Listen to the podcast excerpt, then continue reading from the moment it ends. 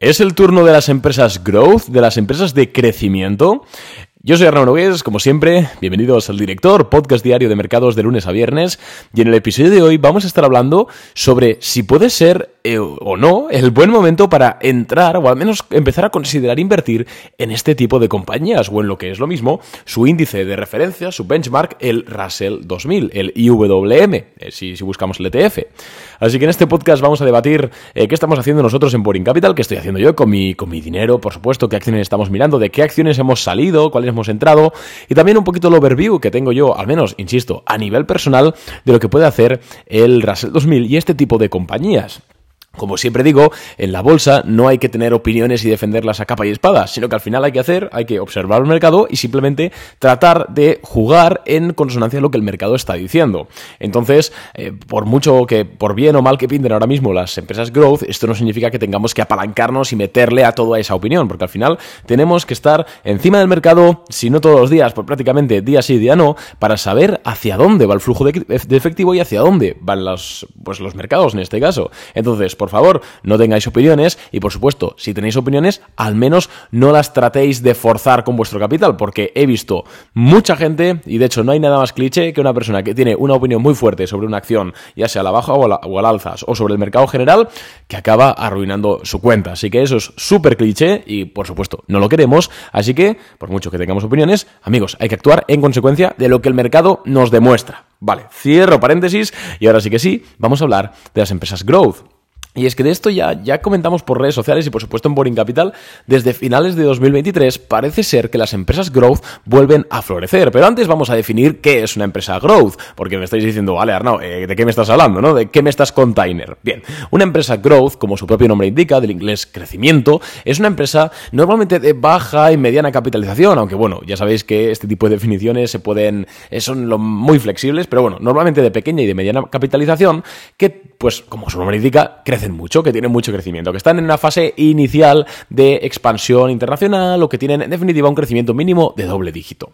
Eh, normalmente estas empresas se suelen asociar con empresas tecnológicas, empresas de software, incluso empresas biofarmacéuticas o biotecnológicas, pero pueden ser de cualquier tipo. O sea, por ejemplo, eh, una empresa de, ropa puede ser perfectamente growth y de hecho, por ejemplo, Inditex, ¿no? por poner un, ejemplo que nos suena a todos, en el momento en el cual empezó a cuajar todo el modelo de, la, de la moda rápida y este modelo lo que inventó Inditex, pues fue una empresa growth y no tiene nada que ver con la tecnología, ni con el software, ni nada. Entonces, normalmente se suele asociar a tecnológicas, está bastante correlacionado con el Nasdaq, porque la mayoría de empresas growth son tecnológicas, pero no todas las empresas tecnológicas tienen que ser growth, ni todas las empresas growth tienen que ser tecnológicas, ¿vale? No sé si me estoy explicando.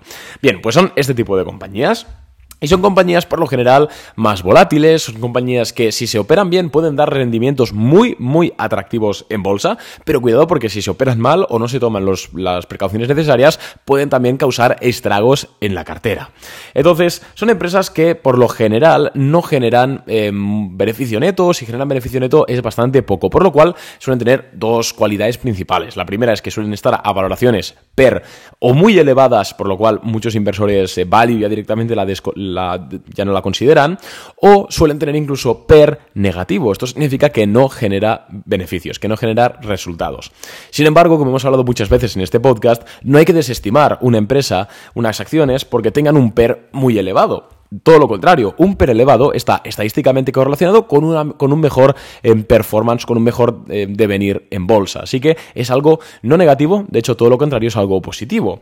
¿Y por qué tienen y entonces, amigos, eh, diréis, vale, si no genera beneficios, ¿de qué vive la empresa? ¿Por qué yo quiero comprar acciones, aunque sea para corto y medio plazo, de una empresa que no genera beneficios? Bueno, pues normalmente son empresas, como digo, tecnológicas, que su modelo de negocio es a escala. Esto significa que no son em, rentables ahora mismo, pero si se cumplen sus proyecciones de crecimiento, sí que lo son. Por ejemplo, Uber eh, no fue rentable hasta este año, hasta 2023. 2023 ha sido el primer año en el cual la empresa Uber, que todo el mundo conoce, que tiene, ya creo, tiene más de una década, y cotiza creo que cotiza desde 2017, si, si no me falla la memoria, pues fue rentable por primera vez en 2023. ¿Por qué? Pues porque su modelo de negocio es un modelo de negocio que genera rendimientos cuando está a escala, es decir, cuando tiene 100 millones, 500 millones de usuarios, los que sean. Esto es muy típico en empresas tecnológicas y es por eso que muchas personas, sobre todo principiantes, se asustan al ver una empresa que no genera beneficios, pero hay que verlo todo en su contexto, ¿vale? Una empresa que no genera beneficios puede subir un 1000% en bolsa, ¿vale? No, y no habría ningún problema con eso. Entonces, estas compañías em, se pusieron muy de moda en 2020 y 2021 por obvias razones. Y es que, pensadlo, 2020 y 2021, ¿qué ocurre? tipos de interés eh, mínimos históricos, incluso hasta negativos, por lo cual estas empresas que no generan beneficios y que requieren de deuda para seguir subsistiendo tienen acceso a deuda prácticamente ilimitada. Y además de eso, QEs, es decir, quantitative easing, pues inyección de liquidez. Es cierto que una QE afecta positivamente tanto a una acción industrial como a una acción eh, em, tecnológica, pero bueno, al final pues todo acompaña. Y durante 2020 y 2021 se dispararon este tipo de acciones. Se dispararon tanto que nosotros en Boring Capital literalmente nos forramos como hacía mucho tiempo que no nos forrábamos y como creo que hará mucho tiempo hasta que nos volvamos a forrar de esa manera. Yo recuerdo, lo, he contado muchas veces en el podcast y está por, por mi cuenta de Instagram en historias destacadas, lo tenéis todo ahí porque ya sabéis que nosotros en Boring Capital somos transparentes y llevo comentando cinco años ya o cuatro años ya en tiempo real lo que vamos comprando y lo que vamos vendiendo. Entonces, sin trampa ni cartón, están tanto nuestros fracasos como nuestros éxitos. Afortunadamente, hemos tenido notablemente más éxitos que fracasos. Pero el caso más em, disparatado, sobre todo para aquellos que llevéis poco tiempo en bolsa o que hayáis empezado a invertir en bolsa o a interesaros en este 2022, 2023, 2024, que las bolsas, sí, pues ha podido hacer dinero, nosotros hicimos bastante dinero en 2023, pero no ha sido ninguna locura. Eh, nosotros, en 2020, recuerdo haber comprar la empresa Fubo TV, una empresa de un canal de retransmisión de partidos deportivos, la, recuerdo comprar un lunes y el viernes la estábamos vendiendo con un 100% de rentabilidad. Vuelvo a repetir, el lunes la compramos y el viernes la estábamos vendiendo con un 100% de rentabilidad en Boring Capital. Una absoluta Ida de olla, la verdad es que 2020-2021 fue un momento para hacer muchísimo dinero en bolsa y he de decir que lo aprovechamos perfectamente y no me arrepiento de ello, ¿vale? Y creo que tardaremos bastantes años en ver un momento em, de la historia similar a, lo que fue 2020-2021. Pero el caso es que llega a finales de 2021, principios de 2022 y estas empresas growth que tan bien lo hicieron se meten un castañazo histórico. De hecho, la mayoría de estas empresas growth, quitando quizás Em, quitando eh, em, a, Mercado Libre, quitando a Uber, quitando a... Quitando unas cuantas, ¿vale? Están, bueno, siguen estando como un menos 60, menos 70% desde máximos históricos, ¿vale? Cayeron 70, 80, 90, 95%, bueno, fue un descalabro brutal. Y aquellos que no se sabieron salir a tiempo porque no tenían stop loss, bueno, pues, pues hubo ciertas, ciertas fricciones ahí. El caso, 2022, horrible para este tipo de acciones. De hecho, nosotros en Boring Capital transicionamos a empresas, pues lo que visteis, ¿no? Energéticas, empresas de materiales básicos, empresas incluso, eh, sí, de materiales básicos, etcétera, y nos fue bien, sobre todo la segunda mitad de 2022. 2023 fue el año de las empresas, de buscar empresas con crecimientos, pero no tanto de las growth, porque los tipos de interés siguen altos, y cuando los tipos de interés están altos, la deuda es más cara, por lo cual estas empresas que necesitan de deuda, porque tienen una estructura de pasivo grande, y porque, joder, si no generas beneficio, necesitas endeudarte, pues se ven un poquito menos afectadas, ahora llega 2024 y vemos unas previsiones de bajadas de tipos de interés, por lo cual la deuda se va a abaratar y vemos que estas empresas siguen un 70%, un 80% por debajo de sus máximos históricos. Y han empezado a subir, han empezado a subir, han empezado a subir y ha empezado a consolidar su índice, que es una especie de SP500 de este tipo de empresas, que es el Russell 2000 y WM, si lo queréis buscar, ¿vale?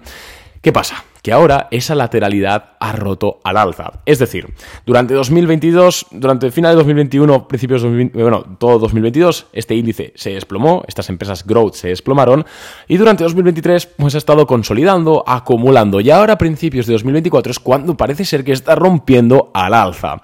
Y amigos, sin sonar, sin querer ni, ni pretender sonar pretencioso, ni, ni querer hacer aquí de, em, de, de, pitoniso, ni querer aquí sacar la bola de cristal, la verdad es que las empresas growth pintan muy bien.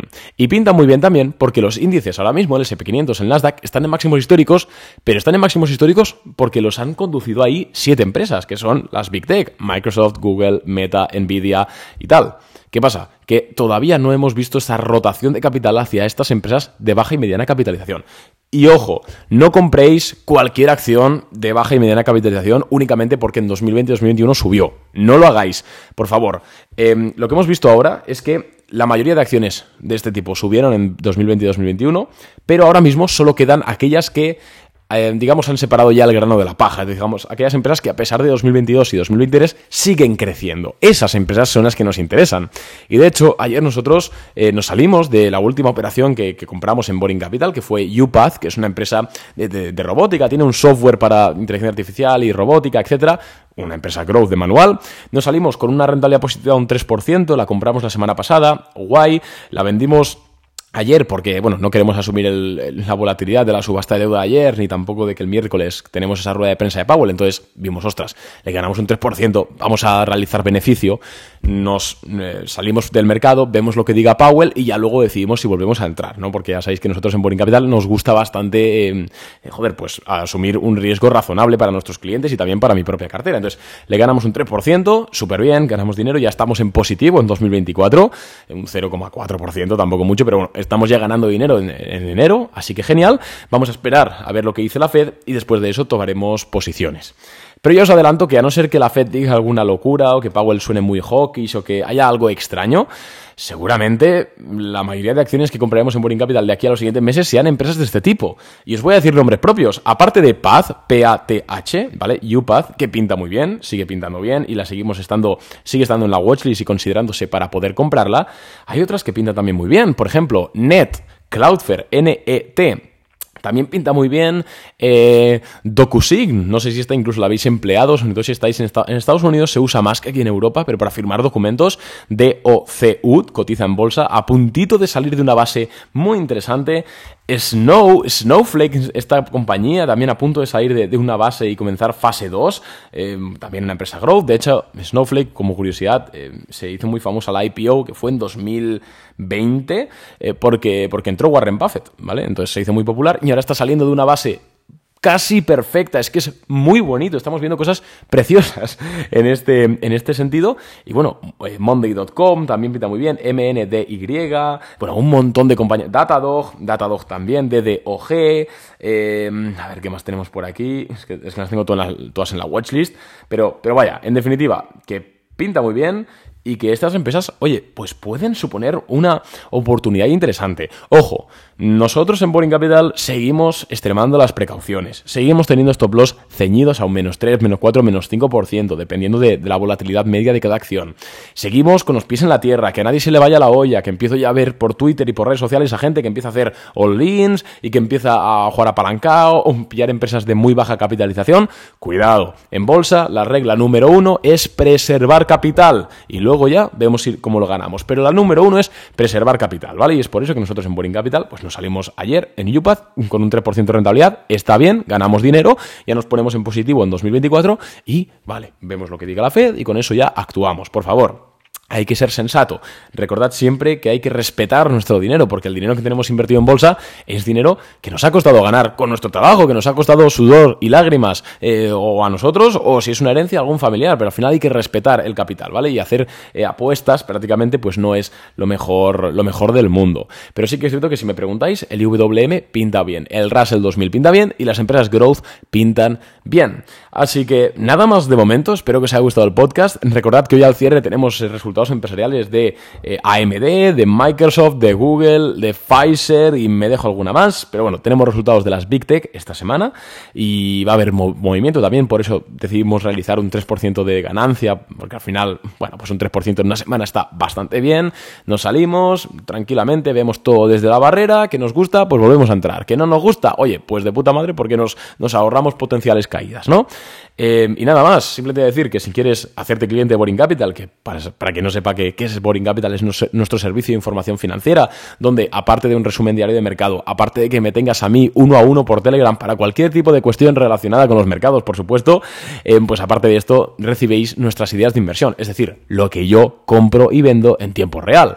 Es una operativa que está diseñada para que la pueda seguir todo el mundo, aunque no pueda destinar mucho tiempo al tema de bolsa. De hecho, la mayoría de clientes, por una encuesta que hicimos, destinan 5 minutos, 10 minutos al día y ya está.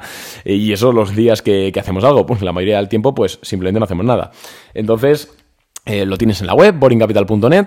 En 2023 nos abanderamos de, ser rentables, es decir, de que todos los clientes que, que se hicieron clientes en, ese año entero natural, ganaron dinero, eh, el servicio se pagó solo, porque vale, ¿cuánto estamos ahora? 400 y algo al año, pues ganaron bastante más de 400 y pico al año, y oye, pues calculamos que, el servicio es rentable a partir de 2.000, 3.000 eh, euros dólares para invertir. Si tenéis menos de ese capital, no os vamos a dejar entrar, porque no tiene sentido que paguéis algo que al final eh, la estadística va a estar en contra, ¿no? A partir de 2.000 o 3.000 euros dólares para invertir, sí que es cierto que ya, ya, ya estadísticamente salimos rentables. Llevamos desde 2019 dando por saco, así que nada más amigos, un abrazo y por supuesto tenéis todas nuestras rentabilidades, podéis consultarlas en nuestra web.